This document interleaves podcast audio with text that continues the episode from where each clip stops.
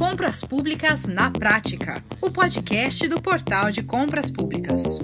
Olá, nós estamos começando mais um Compras Públicas na Prática. Hoje nós vamos falar do papel dos agentes de contratação, introduzidos aí pela nova lei de licitações, no preparo e condução dos certames e contratações públicas. Pois é, nesse contexto, nós vamos falar também de estudo técnico preliminar e termo de referência, ou projeto básico, no cenário das mudanças trazidas pela nova lei de licitações. Olha, muita coisa importante nesse episódio, hein? A nossa especialista convidada é a professora Valéria Cordeiro, que vai nos explicar em detalhes todos esses pontos. Professora Valéria, que é servidora de carreira do Tribunal Regional Eleitoral do Estado do Rio de Janeiro, consultora em licitações e contratos e professora membro do Instituto Protege Escola Brasil. Com a gente também, você sabe, o CEO do Portal de Compras Públicas, Leonardo Ladeira. Ele vai nos falar como o portal trata esses diversos papéis na contratação e quais os planos da plataforma para atuar atuar nessas fases que antecedem a fase externa do processo. Bom,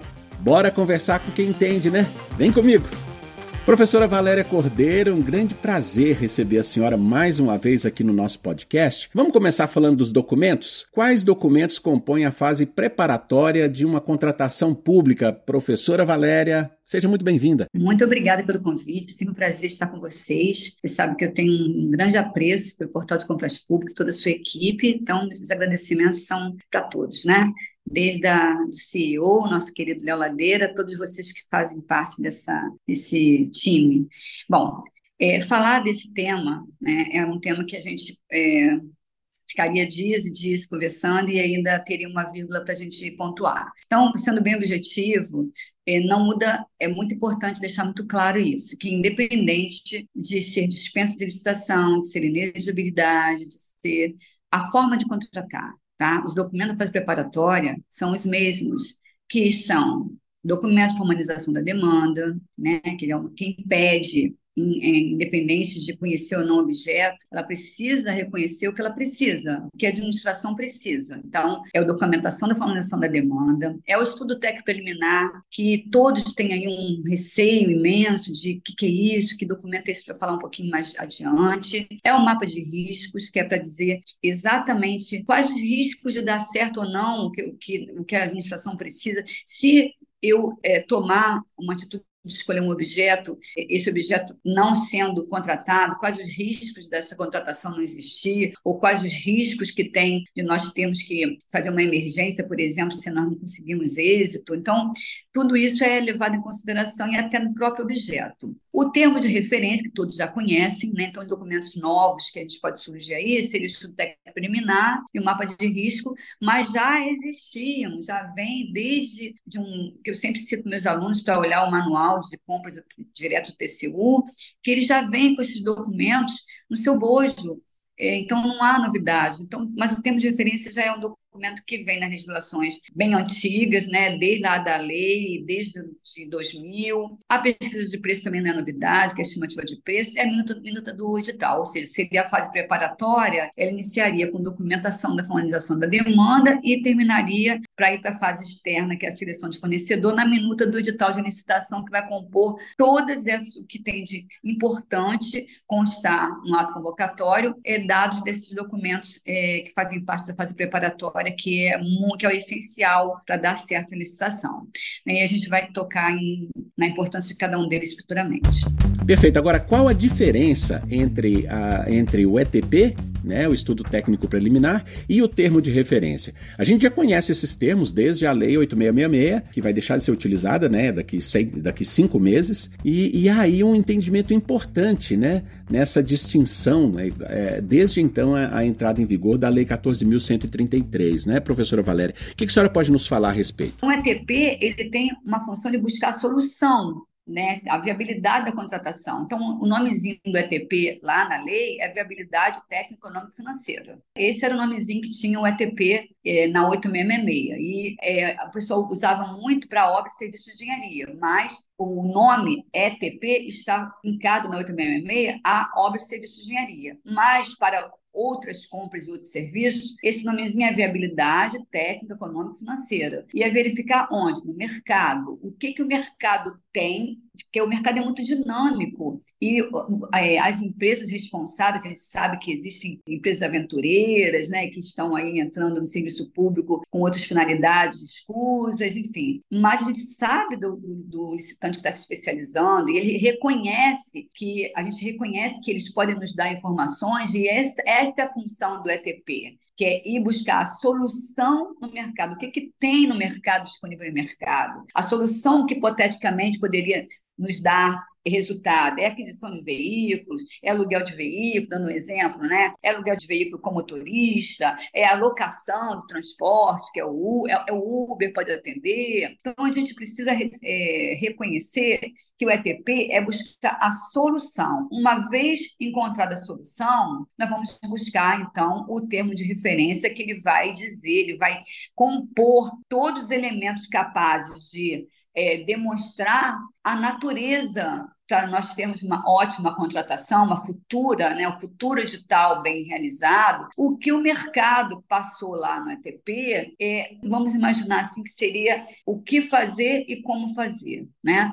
Então a gente descobriu o que fazer e no termo de referência nós vamos fazer como fazer, como esse objeto vai ser identificado ao destinatário, que é o licitante, né, para que ele possa nos oferecer uma proposta vantajosa em cima das exigências que eu vou compor nesse objeto, partindo do que o mercado me ofereceu de informação no ETP. Então, digamos que a diferença básica é o que eu vou contratar, o que a administração necessita, o que o mercado tem a me oferecer está no ETP. E o que, o que eu escolhi de fato, o que a administração precisa de fato, foi escolhido? Ok. Então vamos agora dizer, vamos agora identificar as exigências, a necessidade, o que o mercado me disse que precisa. Eu preciso de contrato, esse contrato é continuado, esse contrato é, é, é para entregar, entregou, né, pagou, acabou o contrato ele vai ao longo do tempo, ele vai só até uma entrega e, e terminou a, etapa de obrigação, ele é um fornecimento continuado, ele precisa de garantia, ele precisa de validade, diferença de validade e garantia, ele precisa de amostra, é importante pedir amostra. Então, o termo de referência ele vai identificar todos aqueles pontos que vai nos dar segurança de estar, de estar contratando o objeto, nós não vamos ter dúvida que na seleção de fornecedor não vai ter esse problema que nós temos de só identificar a dúvida na hora que o licitante vai fazer a sessão, vai realizar a sessão pública, né? o pregoeiro vai realizar a sessão pública ou a agente de contratação vai realizar a sessão pública, que é trazer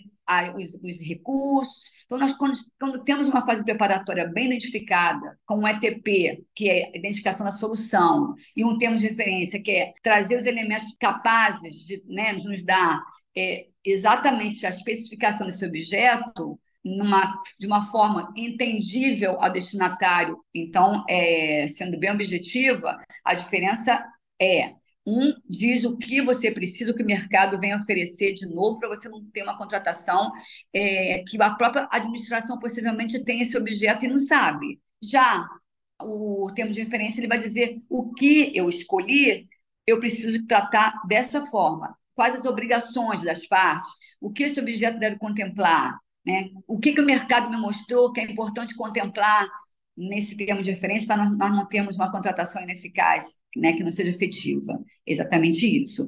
Eu já ouvi comentário da senhora a esse respeito em relação às dispensas na 14.133, né? Tá, eu queria só alertar rapidamente, vamos estender um pouquinho nessa questão, mas ela vai ser muito importante, que é, a nova lei ela dispensou o ETP. É obrigatório o ETP? Eu tenho diferença, ninguém tem dúvida que é obrigatório. Mas o ETP ele é obrigatório? Ele passa a não ser obrigatório né, para dispensas de acordo com a AN 40. E a lei, a IN40, ela fala, ela não é sobre a nova lei de licitações. A IN40 ainda é sobre, sobre a égide das, né, das leis antigas. Né? E a gente sabe que no artigo 40 e a própria lei 14133 pede é, que a gente né, possa se utilizar de algumas é, situações que possam, que a lei 866 possa nos oferecer de bom, né, ou toca a possibilidade de aplicar né, nas disposições transitórias tem essa situação. Nós podemos utilizar o que tem de bom nas leis anteriores, que faça remissão, e está aí a, a, a IN 40, que vem dizendo que é dispensável nos casos de dispensa, né, que são objetos ou, ou dispensa ou emergência, é dispensável ETP. Então, eu diria que o ETP é dispensável quando nós já temos a solução. Nós já temos, sabemos que vamos comprar, já compramos, já deu certo, não temos nenhuma novidade. O problema é saber se existem novidades, se existem outras soluções. Né? Então, a gente tem que ter cuidado, eu peço uma leitura bem apurada no artigo 18 tá, da nova lei, parágrafo segundo, primeiro, segundo, quanto ao que não pode ser dispensável no ETP. Tá? Peço a leitura do artigo 18, por favor, né, parágrafo segundo da nova lei, que ele fala lá do, do ETP simplificado. Portanto, a questão da obrigatoriedade ou não, não dispensa a necessidade de estimativa de preço, não dispensa a necessidade da demanda, dizer que, que, que, é objeto, não dispensa a necessidade de dizer se vai ser parcelado ou não. Isso daí já faz vai, já vem no bojo do termo de referência, tá bom? Então, é para a pessoa perder, desmistificar, perder um pouco esse medo do ETP, tá bom? Professora Valéria, qual que é a importância da experiência do agente de contratação, do pregoeiro, da comissão de contratação para a fase preparatória e o consequente êxito da sessão e execução, hein? É, quando a gente fala na seleção de fornecedor, tentar na fase preparatória é descobrir todos os possíveis problemas que a gente poderia ter na fase posterior, que é a seleção do fornecedor. Então, o agente de contratação, que vai fazer a concorrência, que vai realizar a concorrência, o pregoeiro, que vai ser o condutor do certame de bens e serviços comuns, e a comissão de contratação, que vai ser responsável pelo, seria a comissão, né, hoje, de licitação, a forma, né, de, de responsabilização, que é solidária. Quando vai realizar um diálogo competitivo ou um, bem e serviços especiais que são precisa realmente é, de técnica e preço, que não, é nos, não são nos moldes né, do menor preço ou melhor é, é, maior desconto, que a gente vai utilizar as licitações é, que são, serão realizadas pelo agente de contratação, que é a concorrência, o pregoeiro que vai bem em serviços comuns, alertando vocês que a lei, na sua origem, na sua forma é, originária, só ia ter o agente de contratação para realizar todas as licitações. Acabou vindo a figura do pregoeiro, que foi no último né, minuto do segundo tempo lá foi inserido na lei. Então, a importância é que na fase da seleção do fornecedor, aquilo que nós não conseguimos é, evidenciar na fase preparatória, através do estudo técnico preliminar, que o mercado não respondeu, ou que o mercado não disse nada diferente, ou no termo de referência, ou na estimativa de preço, que também nos traz muitas informações, acaba recaindo na fase da seleção do fornecedor, quando esses condutores dos certames enfrentam problemas e esses problemas que eles enfrentam na fase da, da sessão pública, eles são trazidos para a fase preparatória, inclusive na execução. Quando o fiscal de contrato vê que, uma, que aquela seleção do fornecedor, que com aquele objeto não dá, não traz o resultado eficaz na execução, também ele é responsável, ele acaba a fiscalização é, trazendo a experiência que foi negativa para a fase preparatória. Então, qual é a importância? A importância é a vivência prática que faz com que esses agentes possam trazer essa vivência prática para a fase preparatória, e isso veio, a lei veio trazendo de muita importância, que as pessoas se, se, se comunicarem, né? A, a, assessoria jurídica, os órgãos, de, órgão os setores técnicos, avaliar a parte, a, a, equipe técnica, uma equipe técnica é quando o objeto demanda realmente laudos técnicos, demanda informações que o agente de contratação, o pregoeiro, a comissão de contratação, que tem muito a visão da administração, sem aquela é, experiência técnica que envolva realmente né, a emissão de laudos, essas pessoas, elas inclusive têm que fazer parte da sessão pública para trazer informações importantes para a decisão do, do pregoeiro, para a decisão do agente de contratação, para a decisão da, da, da, comissão de contratação. Então, aqueles agentes, eu, eu coloco aí, junto com o agente de contratação, o pregoeiro, a comissão de contratação, também o setor técnico, que eles vão ser responsáveis, num caráter decisório, para ajudar é, esses, esses, condutores na seleção do fornecedor e trazer, então, experiências para a fase preparatória para evitar que ocorram problemas futuros. Então, essa, é a, é, é, essa, essa situação é muito comum de, do, de todos esses, esses agentes auxiliarem na fase preparatória, porque eles já vivenciaram problemas que o demandante não vivenciou. Pois é, eu queria aqui ouvir o Leonardo. Leonardo, é, como que o portal trata esses diversos papéis na contratação, hein? Opa, Max, prazer estar com vocês aqui de novo. Max, a gente identifica cada um desses papéis e separa esses papéis do mesmo jeito que a, que a doutora Valéria está fazendo, nos atores que os executam. Para quê? Para literalmente transformar essas ações que estão dentro da alçada daquela ou daquela outra pessoa em regra de negócio, em permissão de uso dentro da plataforma. Então, quando se desenha um cenário que, qual, que se levanta que uma determinada pessoa que tem autonomia ou poder de fazer tal ou tal outra ação, o que que isso vira dentro da plataforma? Vira um ou um novo perfil, quando existe alguma funcionalidade ou algum tipo de atividade que não estava prevista anteriormente para nenhum outro personagem, ou vira é, uma nova regra de negócio, uma nova permissão para um determinado perfil de usuário. Que entre nós, dentro da conversa da doutora Valéria, a gente vê os dois cenários acontecendo. Mais permissões sendo dadas para alguns casos, permissões sendo mudadas é, de papel entre um, um determinado ator e outra, e algumas permissões sendo criadas e novos papéis sendo identificados dentro da plataforma. Isso é um processo continuado. E à medida que a lei vai sendo debulhada, por assim dizer, né, melhor interpretada, mais atendida, né, porque é uma lei enorme e a gente sabe que não é só o PNCP que vai levar ainda vários anos dentro desse processo de construção. Tá? Todas as ferramentas de mercado vão passar um pouquinho por isso e, e a gente vai identificando isso à medida em que essas, esses perfis vão sendo identificados e tratados. Professora Valéria, e, e quais os cuidados que o agente de contratação, o pregoeiro a comissão de contratação devem ter ao conduzir uma sessão? O mais importante é verificar se houve questionamento, se houve impugnação. Muitas vezes, é, esse agente de contratação, pregoeiro, a comissão de contratação, eles estão muito envolvidos em elaborar de tal, ele ajuda em elaborar de tal, ele ajuda na fase preparatória, ele é aquela pessoa que ajuda em todas as etapas do certame, e aí são muitos processos. E se ele não olhar o processo, ao ser é, a autoridade competente, publique-se, quando a gente fala Publix, passou pela, pela assessoria jurídica, vamos dizer que está tudo né, redondinho, tudo perfeito, e ele, ele é a última pessoa, esses agentes condutores do certame, eles são as últimas pessoas para se expedir o edital para ir para publicidade. Então, se houver alguma demanda de questionamento, de impugnação, esclarecimento,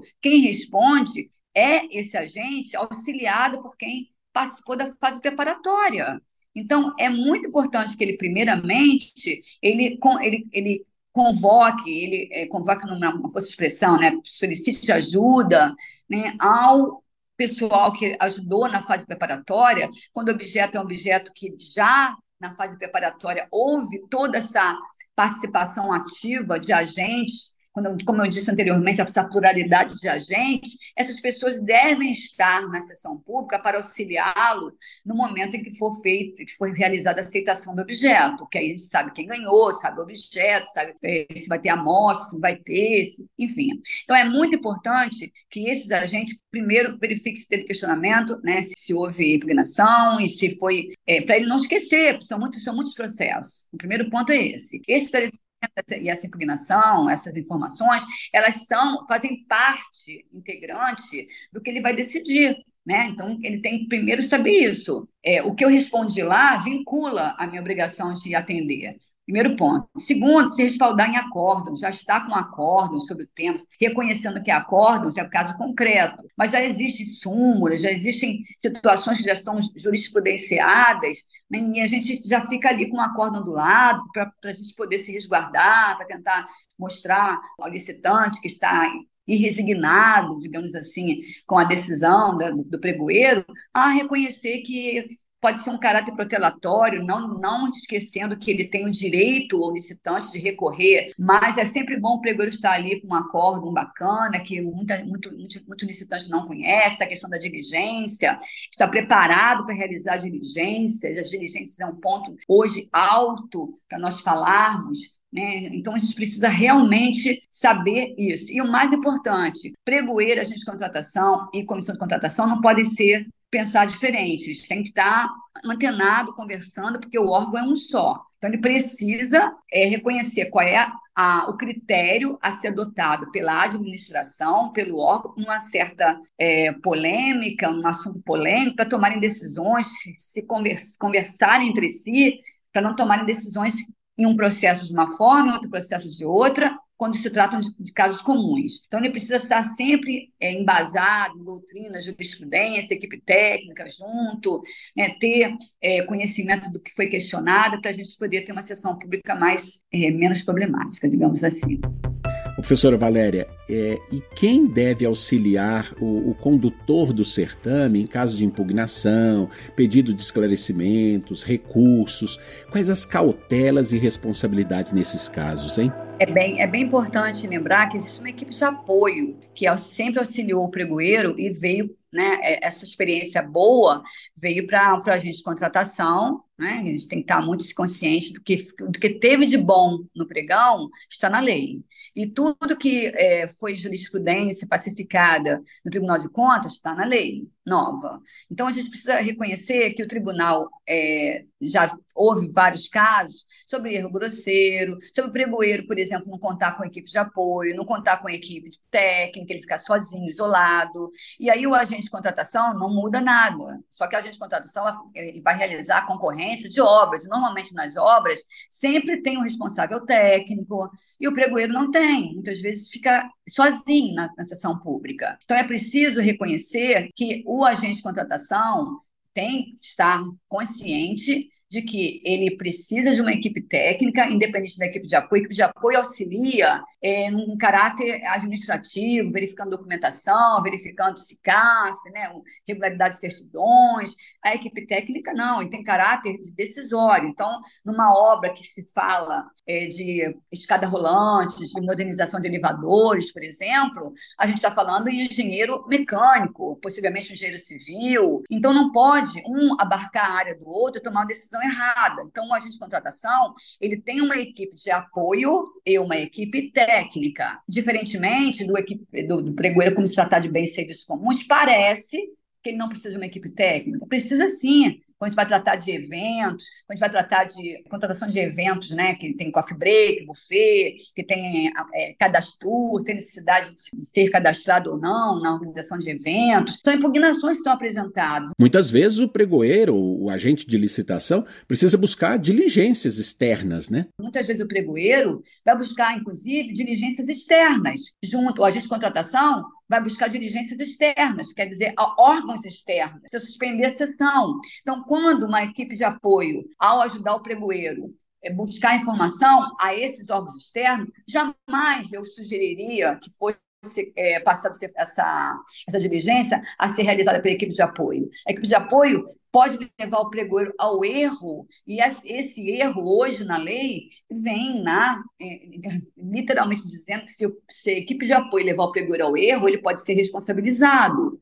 Então, o pregoeiro e a equipe, o agente de contratação, eles estão é, amparados de que ele não pode fazer tudo sozinho, e se ele realmente for levado ao erro, porque ele não tem condições de conduzir uma sessão sozinho para isso existem os agentes que vão auxiliá-los, esses agentes têm que estar ali junto com a responsabilidade de reconhecer que uma informação equivocada é uma situação que possa levar a um, a um erro grosseiro, a uma ausência de diligência, uma diligência que eu sugiro que o pregoeiro ou agente de contratação nunca passe para é, os seus auxiliares, porque ele é que vai decidir, né? Isso cabe responsabilização. E aí isenta o condutor do certame quando isso é verificado, quando esse fator de é, levar o erro é, é, verificado pelos órgãos de controle, né, pelo Ministério Público, por denúncias, enfim. E aí, no recurso, hoje, por exemplo, estou com um caso concreto bem rápido para encerrar, um caso concreto exatamente desse, porque a diligência ela não é só na sessão pública, a diligência ela pode é em qualquer fase da licitação. Então, no recurso agora, eu estou com um problema exatamente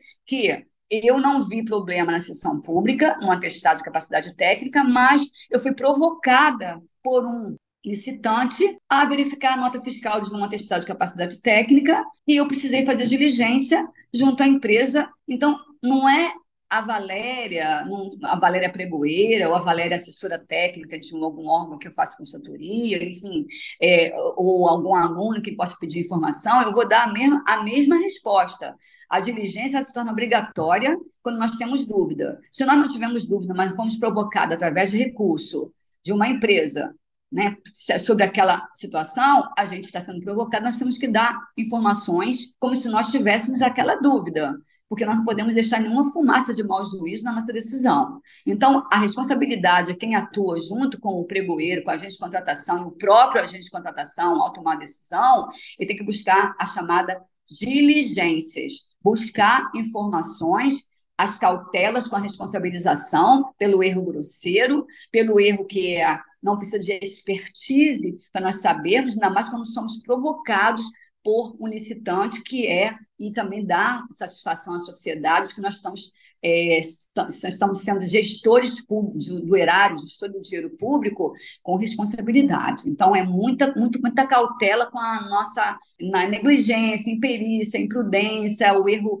grosseiro, a culpa, eu não fiz porque estava passando mal, suspende a sessão, faz no dia seguinte, mas não toma decisão equivocada. Perfeito, professora Valéria. Agora, Leonardo, o, quais os planos hein, do portal para atuar nessas fases que antecedem a, a, a fase externa do processo? Muito legal você trazer essa pergunta, Max. Veja bem, essa nossa transição da 8666 para 14.133, ela mudou a maneira com que a gente precisa, enquanto plataforma de tecnologia, tratar o nosso papel dentro dessa mecânica toda. E eu explico. A 8666 tinha uma preocupação muito grande no processo da seleção do fornecedor que teria direito de atender uma necessidade de um órgão público. A 14133, ela não que ela tenha é, não mais se preocupado com isso, ela ainda faz isso, mas ela deu um ênfase maior para a fase do planejamento e para a fase da execução daqui, do contrato que é oriundo do processo licitatório propriamente dito. Então, se você tem um olhar mais abrangente quando avalia o que, que a lei espera que aconteça, você vai ver que o papel da plataforma acaba esticando, porque tudo começa na 14133 no, no planejamento anual de contratação. E tudo termina na 14133 lá no PNCP, porque ela começa lá no planejamento anual de contratação, onde o agente público vai desenhar aquilo que ele entende que vai ser o seu universo de dispêndio no, no processo de aquisições de bens e serviços para aquele órgão público e vai terminar onde? Lá no PNCP também, mas no final do contrato, na execução contratual e na liquidação dessa execução.